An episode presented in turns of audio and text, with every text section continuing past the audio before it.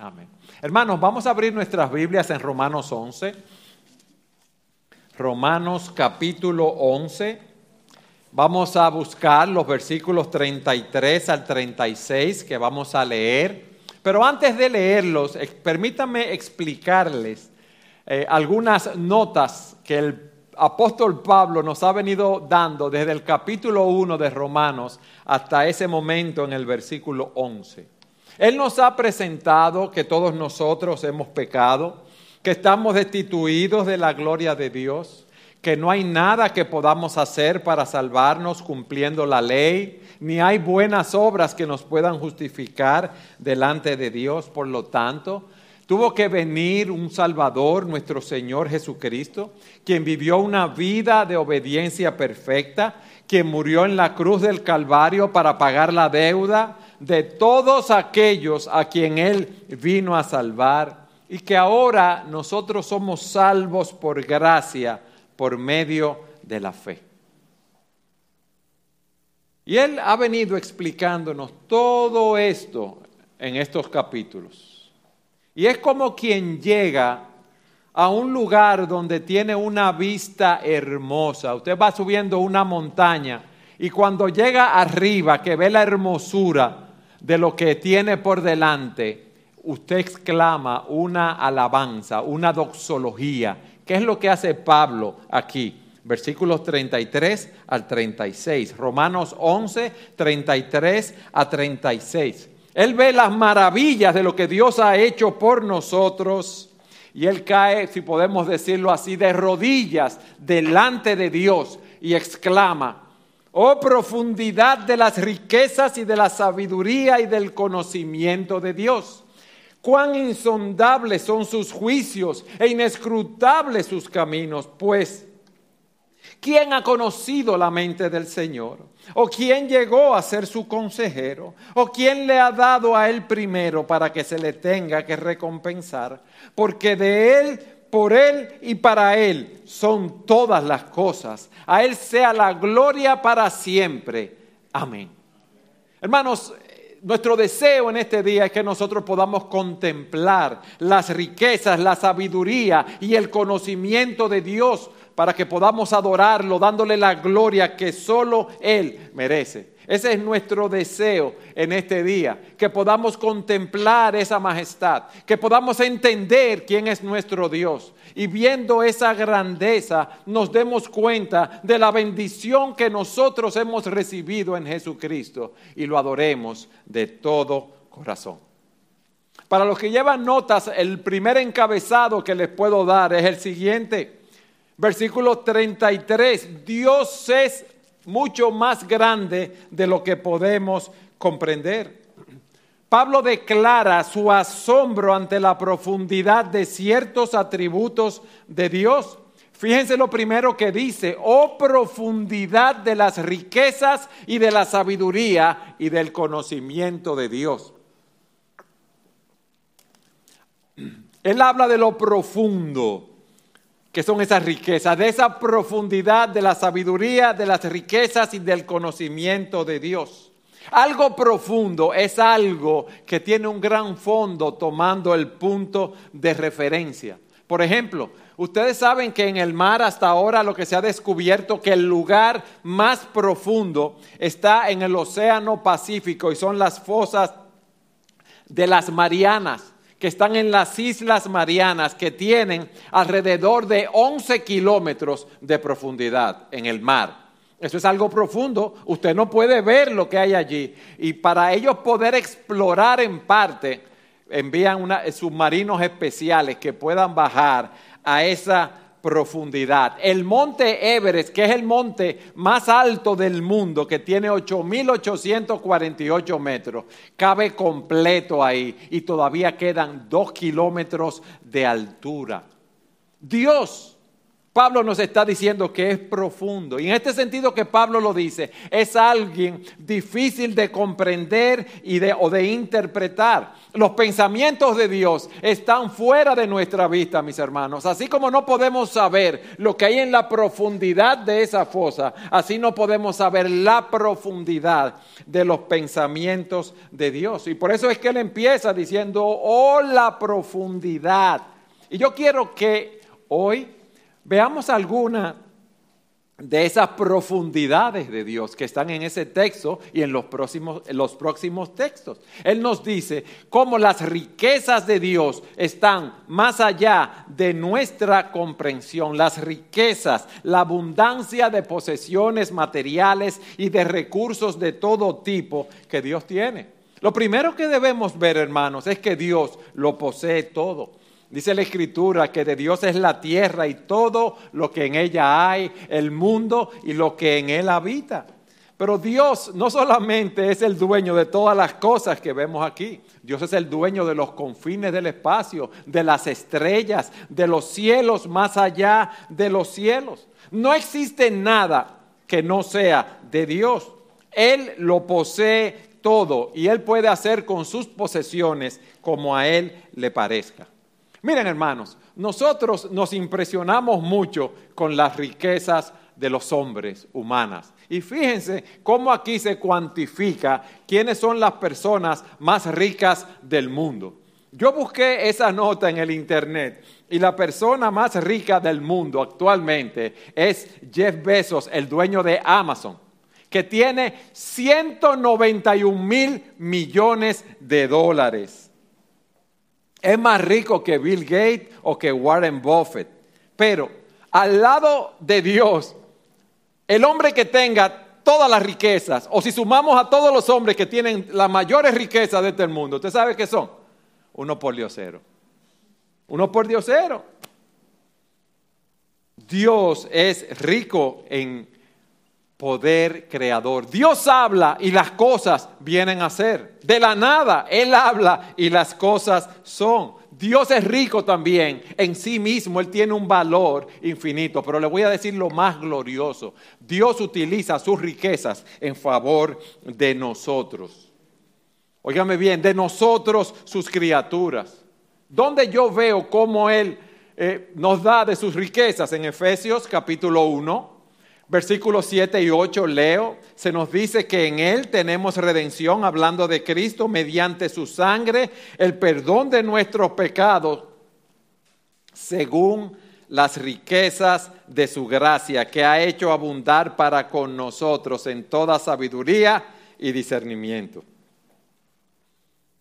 las riquezas de su gracia, cuando nosotros no merecíamos nada de sus riquezas, a pesar de lo que nosotros éramos, a pesar de ser sus enemigos, a pesar de, de odiarlos, Él nos dio redención mediante Jesucristo, nos rescató del mercado de esclavos en el cual nos encontrábamos y no podíamos salir, y nos dio el perdón de nuestros pecados. Él nos entrega a nosotros de esas riquezas de su gracia. Y Dios quiere que tú y yo disfrutemos de esas riquezas en Cristo. Dios quiere que Cristo sea nuestra riqueza continuamente. Ahora, hermanos, ¿estamos nosotros conscientes que Dios nos da de sus riquezas? ¿Que Dios las utiliza para nuestro beneficio? Nosotros nos deleitamos en estas verdades, disfrutamos realmente la gracia, la bondad, la misericordia y el perdón que Dios nos ha concedido en Jesucristo. Él nos da de, de esas riquezas a nosotros, pero también la sabiduría de Dios está más allá de nuestra comprensión. ¿Qué es la sabiduría de Dios? Miren cómo se define. Es su habilidad para conseguir, escoger los mejores medios para el logro de la meta más alta. Él escoge los mejores medios para conseguir la meta más alta. Y la sabiduría de Dios se revela de una manera especial en la cruz de Cristo, mis hermanos. Algo que nosotros nunca hubiéramos imaginado. Dice en primera los Corintios 1.18 que la cruz, la palabra de la cruz es necedad para los que se pierden, pero para nosotros los salvos es poder de Dios para salvación. Por medio de la sabiduría del mundo, ninguna de, ninguno de nosotros hubiera conocido a Dios. Pero a Él le plugo, a Él le plació darlo a conocer por medio de la predicación de la palabra. ¿Y qué es, lo que predicamos? A Cristo crucificado, mis hermanos. Eso es increíble pensar, pensar que nosotros íbamos a ser salvos por un hombre que murió en la cruz del Calvario. Y eso es lo que nos está diciendo aquí. Y en primera a los Corintios, Pablo continúa diciendo, por tanto, considerad, hermanos, vuestro llamamiento. No hubo muchos sabios conforme a la carne, ni muchos poderosos, ni muchos nobles, sino que Dios ha escogido lo necio del mundo para avergonzar a los sabios, y Dios ha escogido lo débil del mundo para avergonzar a lo que es fuerte, y lo vil y despreciado del mundo ha escogido Dios, lo que no es para anular lo que es. Pablo le está recordando a los corintios la razón por la cual habían sido llamados. Porque eran lo necio, lo débil, lo vil de este mundo. Porque no teníamos ningún abolengo, posición social, éxito financiero, poder, reconocimiento, las cosas que busca el mundo. Porque ninguna de estas eh, cosas nos va a asegurar la vida eterna, sino la salvación que hay en Jesucristo en la cruz del Calvario.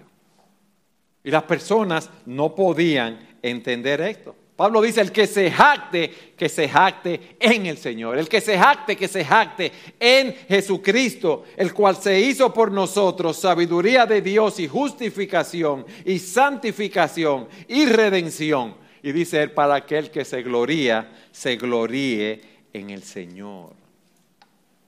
Ahí es que nosotros debemos gloriarlo ahora, gloriarnos ahora por nuestra propia mente, por nuestra propia sabiduría, nunca íbamos a llegar ahí.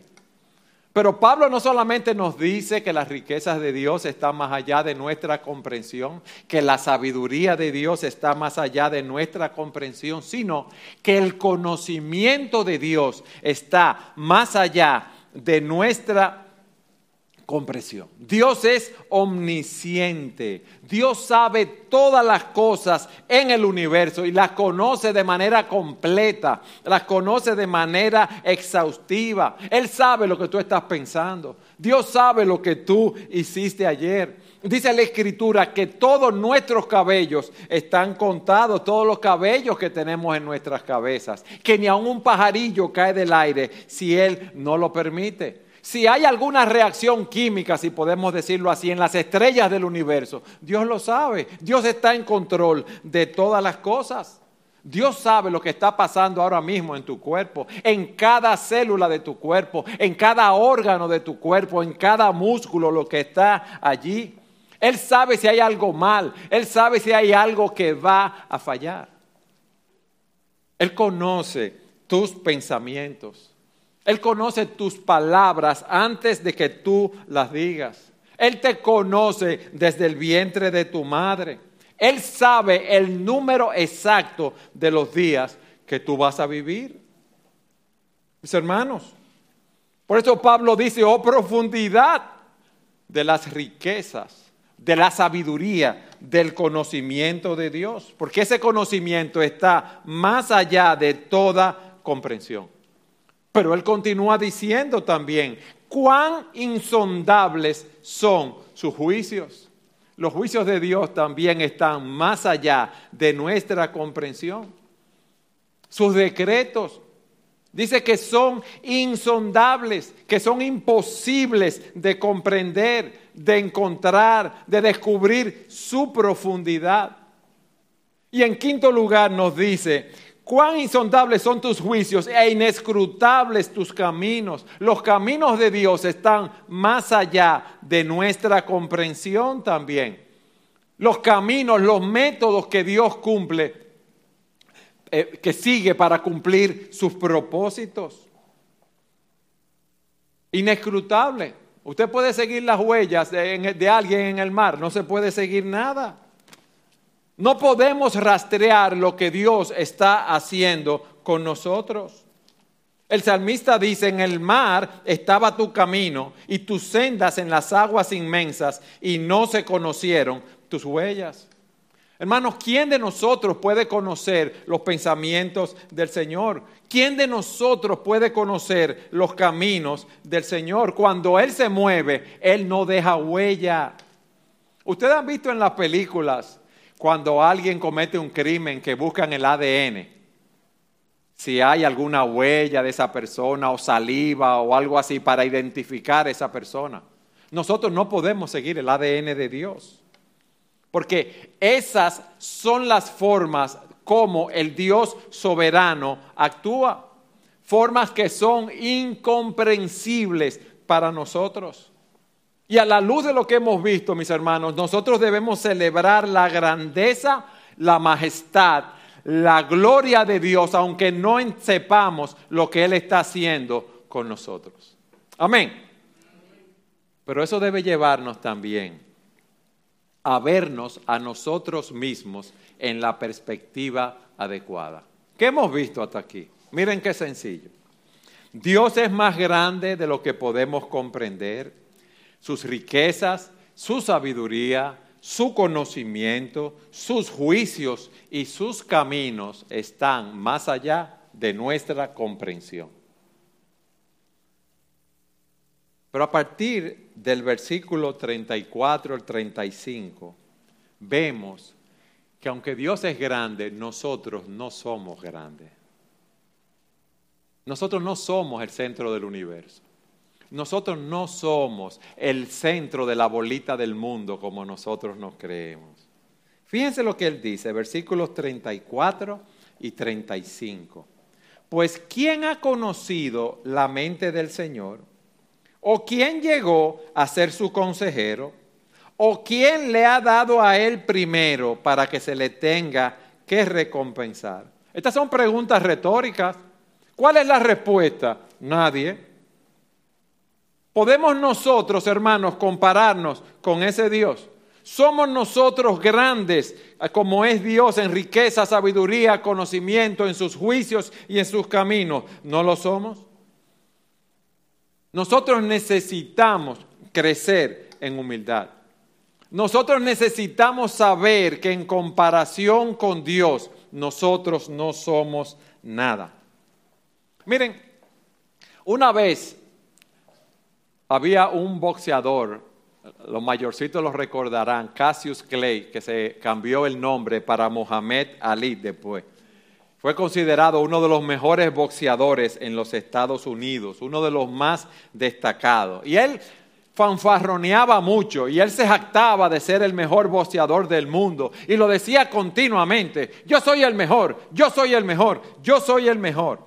Y una vez él estaba en un vuelo comercial y antes de despegar la azafata da el anuncio que se abrochen los cinturones de seguridad. Y Ali le dice a la azafata, no, pero yo soy como Superman y Superman no necesita cinturón de seguridad. Y la azafata le responde, también Superman no necesita un avión para volar y usted sí. Por lo tanto, abróchese el cinturón. ¿Y qué hizo Ali? Se abrochó el cinturón. Pero nosotros muchas veces somos como Él, el centro del universo. Y ahora Pablo, después de ver esa magnificencia, esa majestad de Dios, nos dice, Dios es grande en conocimiento, pero tú no eres grande. Eso es lo primero que nos dice en el versículo 34, en la primera parte. ¿Quién ha conocido la mente del Señor? ¿Tú la conoces? Yo la conozco. No, él está citando Isaías 40, 13. Dice una traducción, ¿quién guió al Espíritu del Señor? ¿Quién le enseñó como su consejero? Dios es omnisciente, Dios sabe todas las cosas. Él tiene un conocimiento exhaustivo de todas las cosas. ¿Tú sabes lo que eso significa en términos prácticos? Que Dios no necesita el consejo tuyo ni el consejo mío. Nosotros creemos cuando las cosas no salen como esperamos, que tenemos que darle un consejito a Dios porque Él está equivocado. ¿No es así? Dios se nos revela a través de su palabra. Dios se nos revela a través de su Espíritu Santo. Pero nosotros no podemos conocer la mente de Dios. El único que conoce a plenitud la mente de Dios es Jesucristo, porque Él es Dios. Y, es, y Él fue quien lo vino a dar a conocer en medio nuestro.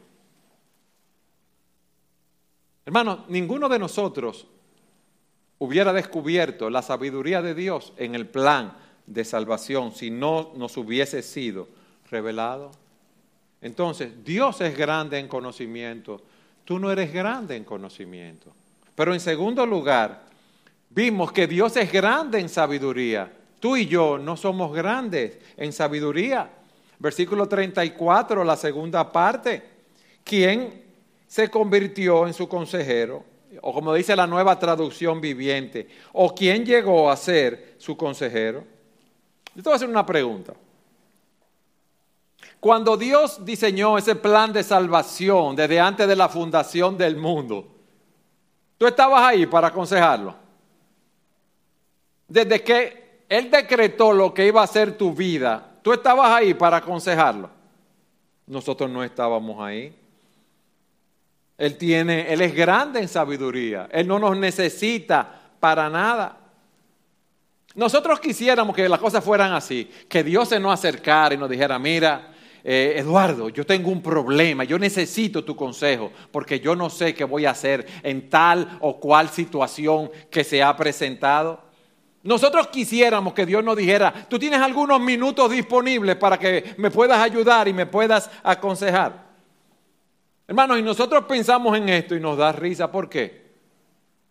Porque conocemos el carácter de nuestro Dios, conocemos la omnisciencia de nuestro Dios, conocemos la sabiduría de nuestro Dios. ¿Es así o no es así, hermano? Sí. Entonces, ¿por qué? Vamos a aplicarlo más todavía. ¿Por qué muchas veces le decimos a Dios cómo debe dirigir nuestras vidas? ¿Por qué nos quejamos con Dios cuando las cosas no salen como nosotros esperamos? ¿Por qué, como yo digo, echamos chuipes espirituales cuando las cosas no es como yo quiero? En mi matrimonio, en mi familia, en mi soltería, en mi viudez. ¿Por qué? ¿Por qué nos quejamos contra Dios cuando las cosas de este mundo no salen como nosotros queremos que salga? ¿Por qué tú te quejas contra Dios porque tu esposo es como es. ¿Por qué te quejas contra Dios por tu situación económica, financiera? Hermanos, yo no sé la situación de cada uno y ustedes saben que nuestro deber, no importa en la situación que nos encontremos, debemos hacer lo mejor, lícitamente hablando, para salir de nuestra situación. Pero nosotros nos quejamos con Dios Dios, tú no eres sabio, porque una persona como yo, mira como tú me tienes, no puede ser esto así, con esta enfermedad. Hermanos, Job sufrió mucho, perdió a sus hijos, perdió sus posesiones, perdió su salud. Y en medio de su sufrimiento hubo un momento donde él cuestionó a Dios. Y en el capítulo 38 Leo de la nueva traducción viviente, Dios lo llama capítulo. Y dice, entonces el Señor respondió a Job desde el torbellino.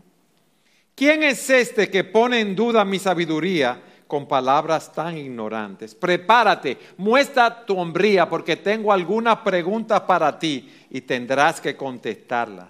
¿Dónde estabas tú cuando puse los cimientos de la tierra? ¿Dónde estabas tú cuando yo creé todas las cosas? Dímelo, dice él, ya que sabes tanto.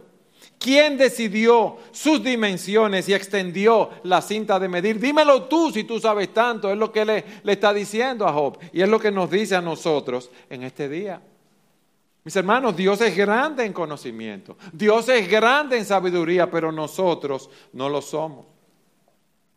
Pero le voy a decir algo más. Dios es grande en riqueza y tú y yo no lo somos. Miren lo que dice, versículo 35. ¿O quién le ha dado a él primero para que se le tenga que recompensar? En Job 41:11 dice, ¿quién me ha dado algo para que yo se lo restituya? Todo el universo es de Dios. A Él no le hace falta absolutamente nada. Él no tiene una necesidad que no pueda satisfacer. Dios no necesita que tú y yo financiemos sus proyectos. Dios no necesita nuestro dinero porque dice, mía es el oro y la plata, dice el Señor. El privilegio es nuestro de darle a Dios de lo que Él nos da. El privilegio es nuestro porque todo lo que somos, todo lo que tenemos, Dios nos lo ha dado a nosotros. Él no nos debe nada a nosotros. Pero nosotros creemos que no merecemos el universo. Y creemos que empezando por la salvación es lo primero que, que, nos merecemos. Nosotros creemos que Dios debe estar a nuestro favor porque nosotros somos sumamente buenos. Y esa pregunta, ¿quién le ha dado a él primero para que se le tenga que recompensar? Ahí se nos dice que no hay nada que podamos hacer en ese sentido. Nosotros no podemos acumular buenas obras para ser salvos, como yo decía, y luego pensar que Dios nos va a dar la salvación. No podemos pensar, porque damos mucho dinero a la iglesia o mucho dinero a obras de caridad, pensar que eso nos va a ayudar en el día que nos presentemos delante de Dios, porque con eso nos vamos a, a ganar el favor de Dios, porque a Dios le hace falta y yo le estoy dando. No, mis hermanos, a Dios no le hace falta absolutamente nada. Dios no nos debe nada. Al contrario, nosotros debemos ir a la presencia de Dios como personas pobres, como personas necesitadas. En Lucas 1.53, capítulo 1, versículo 53, María dice, a los hambrientos ha colmado de bienes y ha despedido a los ricos con las manos vacías. Yo dije al principio que era mi propósito que viésemos en esta mañana la profundidad de las riquezas, la sabiduría, el conocimiento de Dios para que podamos adorarlo dándole la gloria que Él merece. Y al verlo en su gloria y majestad podamos entender cuál es nuestra verdadera condición. Porque muchas veces, repito, tendemos a desafiarlo pensando que Dios nos debe algo o que no nos está tratando tan bien como nosotros merecemos que nos debe tratar. Y al ver su grandeza, ustedes saben lo que debemos hacer nosotros, caer de rodillas en humillación, adorando al Rey de Reyes y al Señor de los Señores. Y esto nos lleva a nuestro tercer encabezado en este sentido. Miren hermano, lo primero que debemos entender antes de decirle el tercer encabezado es que Dios es Dios, ni tú y yo lo somos no cuestionemos el derecho que Dios tiene de actuar como Él actúa. Ese es, un punto. Entonces, no nos estemos quejando por nuestras circunstancias, porque Dios está en control. Óigame bien. Repito, debemos hacer lo que tengamos que hacer lícitamente para salir de nuestra situación, pero Dios es que Él controla todas las cosas. No debemos cuestionar a Dios por nuestras enfermedades, por los abusos del mundo, por las guerras, porque Él sabe lo que Él está haciendo. Dios es Dios, yo no soy Dios. Por lo tanto, debemos humillarnos en su presencia y adorarlo. Y ese es nuestro tercer punto, versículo 36. Porque de Él, por Él y para Él son todas las cosas. A Él sea la gloria para siempre. Amén. Ese versículo nos habla de la soberanía de Dios. Este versículo nos dice que Dios está en control de todo. Este versículo nos dice que Dios es Dios. Este versículo nos muestra el desenvolvimiento de la historia en esa frase, porque de Él, por Él y para Él son todas las cosas. A Él sea la gloria para siempre. Amén. Dios es la fuente, Dios es el sustentador, Dios es el fin de todo lo que existe. Dios es la primera y la última causa de todo. Dios es el alfa y el omega. Y hay cuatro afirmaciones que Pablo nos dice aquí. Lo primero, todas las cosas son de Dios porque de Él son todas las cosas. Mis hermanos, Dios creó todas las cosas al hablar la palabra. Y todas las cosas le pertenecen a Él. Por eso David dice, tuya es la grandeza, el poder, la gloria, la victoria y la majestad. Todo lo que hay en los cielos y en la tierra, tuyo es el dominio, oh Señor. Y, oh Señor, y tú te exaltas como soberano sobre todo. De ti proceden la riqueza y el honor. Tú reinas sobre todo y en tu mano están el poder y la fortaleza. Y en tu mano está el engrandecer y fortalecer a todo. Todas las cosas son de Dios.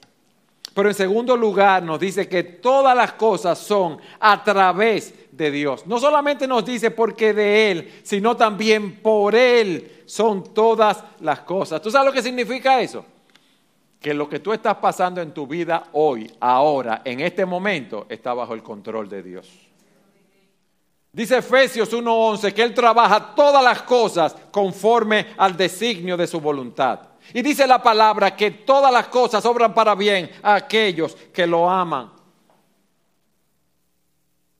No quieras ayudar a Dios en tu situación haciendo las cosas contrarias a lo que Él te dice en su palabra. Lo que tú estás pasando, tus pruebas, tus aflicciones, lo que estás viviendo en esta etapa de tu vida, vienen de parte de la mano amorosa de Dios para ti.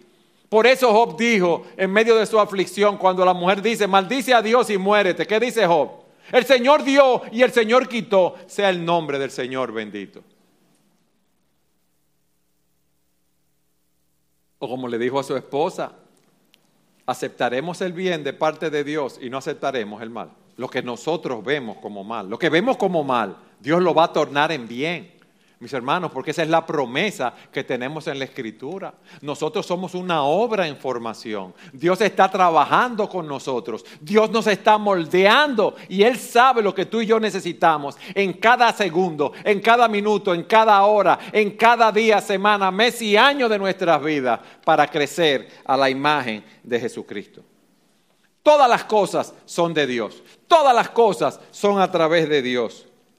Pero Él nos dice en tercer lugar, todas las cosas son para Él. Lean conmigo el versículo de nuevo. Porque de Él, por Él y para Él, para Él son todas las cosas. A Él sea la gloria para siempre. Amén. ¿Sabes lo que significa eso? Que todas las cosas existen para el propósito de Dios y de su gloria. Y tú y yo, nuestras vidas existen para el propósito de Dios y para su gloria.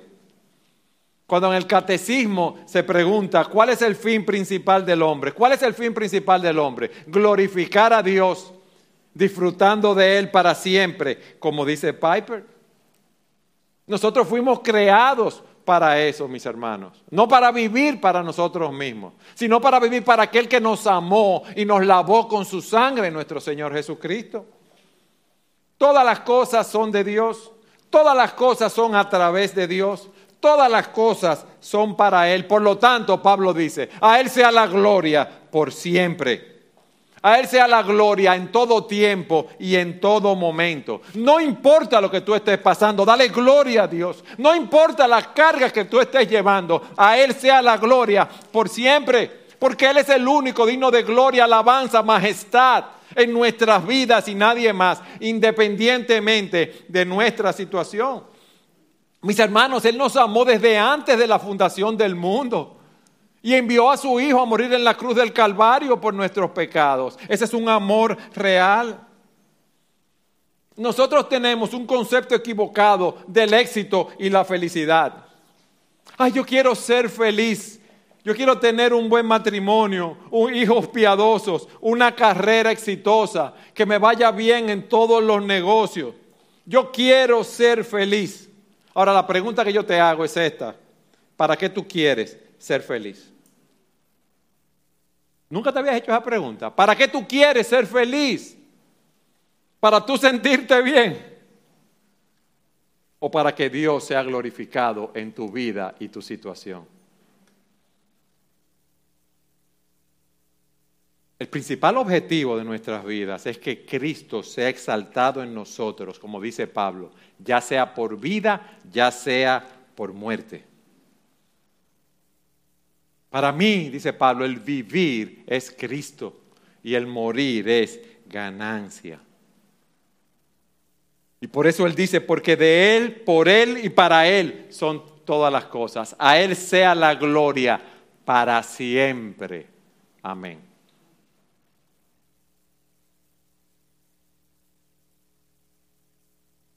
Pero miren lo que dice, amén. Así sea. Tú puedes decir amén ahora en medio de tu situación de todo corazón. Pablo quiere que digamos amén a todo lo que él ha escrito en el libro de Romanos. Cuando él dice, no me avergüenzo del Evangelio porque es poder de Dios para salvación a todo aquel que cree, al judío primeramente y también al griego, él quiere que digamos amén. Cuando dice, como está escrito, no hay justo ni a uno, no hay quien entienda, no hay quien busque a Dios. Cuando Él dice, por cuanto todos pecaron y están destituidos de la gloria de Dios, Él quiere que digamos, amén. Cuando dice, habiendo sido justificados por la fe, tenemos paz para con Dios por medio de Jesucristo. Él quiere que digamos amén. Él quiere que digamos amén cuando Él nos dice que Dios muestra su amor para con nosotros, en que siendo aún pecadores, Cristo murió por nosotros. Eso es lo que Él quiere, que en todas nuestras situaciones entendamos que nosotros somos más de que vencedores, vencedores por aquel que nos amó. Y por eso Él dice en el capítulo 8, porque yo estoy convencido de que ni la muerte, ni la vida, ni ángeles, ni principados, ni protestades, ni lo presente, ni lo porvenir, ni los poderes, ni lo alto, ni lo profundo, ni ninguna otra cosa creada nos podrá separar del amor de Jesucristo. Amén. Eso es lo que Dios quiere para ti, mi hermano, mi hermana. Eso es lo que Dios quiere para nosotros en este mundo. Que al único sabio Dios, por medio de Jesucristo, sea dada la gloria por los siglos de los siglos. Amén. Y por eso es que él exclama, oh profundidad de las riquezas y de la sabiduría y del conocimiento de Dios. Cuán insondables son sus juicios e inescrutables sus caminos. Pues ¿quién ha conocido la mente del Señor? ¿O quién llegó a ser su consejero? ¿O quién le ha dado a él primero para que se le tenga que recompensar? Porque de él, por él y para Él son todas las cosas. A Él sea la gloria para siempre. Amén. Eso debe ser el motivo por el cual nosotros vivimos, mis hermanos, por la esperanza tan grande y tan gloriosa que Dios nos ha dado en Jesucristo. No importa lo que venga, no importa lo que pase, nosotros estamos sobre la roca más firme de todo el universo, como dirían los niños, de la bolita del mundo, nuestro Señor Jesucristo. Y a Él sea la gloria por los siglos de los siglos. Amén. Vamos a orar.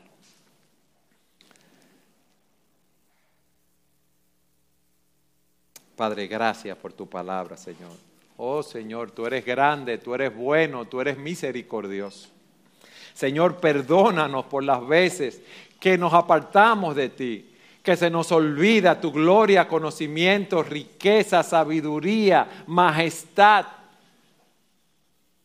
Y creemos que podemos dirigir nuestras vidas mejor que tú. No podemos hacerlo, Señor. No hay un Dios como tú, no lo hay. Grande en prodigios, en maravilla. Señor, ayúdanos a vivir para el propósito para el cual fuimos creados. Ayúdanos a poder decir, al igual que Pablo, para mí el vivir es Cristo y el morir es ganancia. Ayúdame a enfocarme, Señor, que estamos en una carrera. la carrera de la fe, la carrera que ya Cristo corrió por nosotros. Ayúdanos, oh Señor, a poner la mira en las cosas de arriba. Ayúdanos a poner la mira en Jesucristo y a correr esta carrera como Él la corrió para tu gloria, Señor. Padre, míranos aquí delante de ti. Mira los que están presentes. Mira los que están escuchando a través del Internet. Te pedimos, oh Señor, que tu Espíritu Santo haga una obra y aplique poderosamente tu palabra a nuestros corazones, porque necesitamos de ti. Cada uno en nuestras diferentes circunstancias, cada uno en cada una de nuestras luchas, Señor. Oh Padre, esa obra no podemos hacer, hacerla nosotros, pero tú solo tienes que decir la palabra y será hecho. Y nosotros estamos confiados en ti estamos amparados en tu promesa. Ven, Señor Jesús, ministranos conforme a tu voluntad. Y es en tu nombre que pedimos tu bendición, Señor. Amén. Señor los bendiga, hermano.